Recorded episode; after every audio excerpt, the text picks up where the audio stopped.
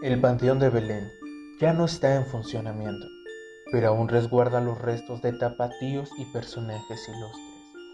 Ofrece recorridos nocturnos solo para valientes, porque la verdad, no hay muchos que se atrevan a aventurarse a medianoche entre las tumbas.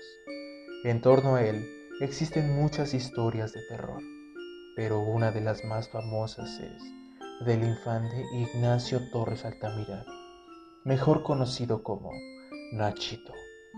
En vida, el niño le tenía un pánico fuera de lo común a la oscuridad y a los lugares cerrados, por lo que siempre dormía con la luz encendida y las ventanas abiertas.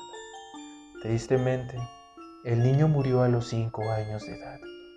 Al poco tiempo de ser sepultado, ocurrió un fenómeno que dejó horrorizado al velador.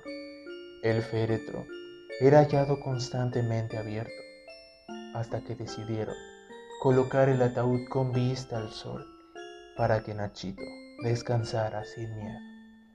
Cuando la gente se enteró del fenómeno paranormal, le empezaron a dejar juguetes. Los visitantes aseguran haberlo visto correr entre las tumbas, además de escuchar su voz y su risa.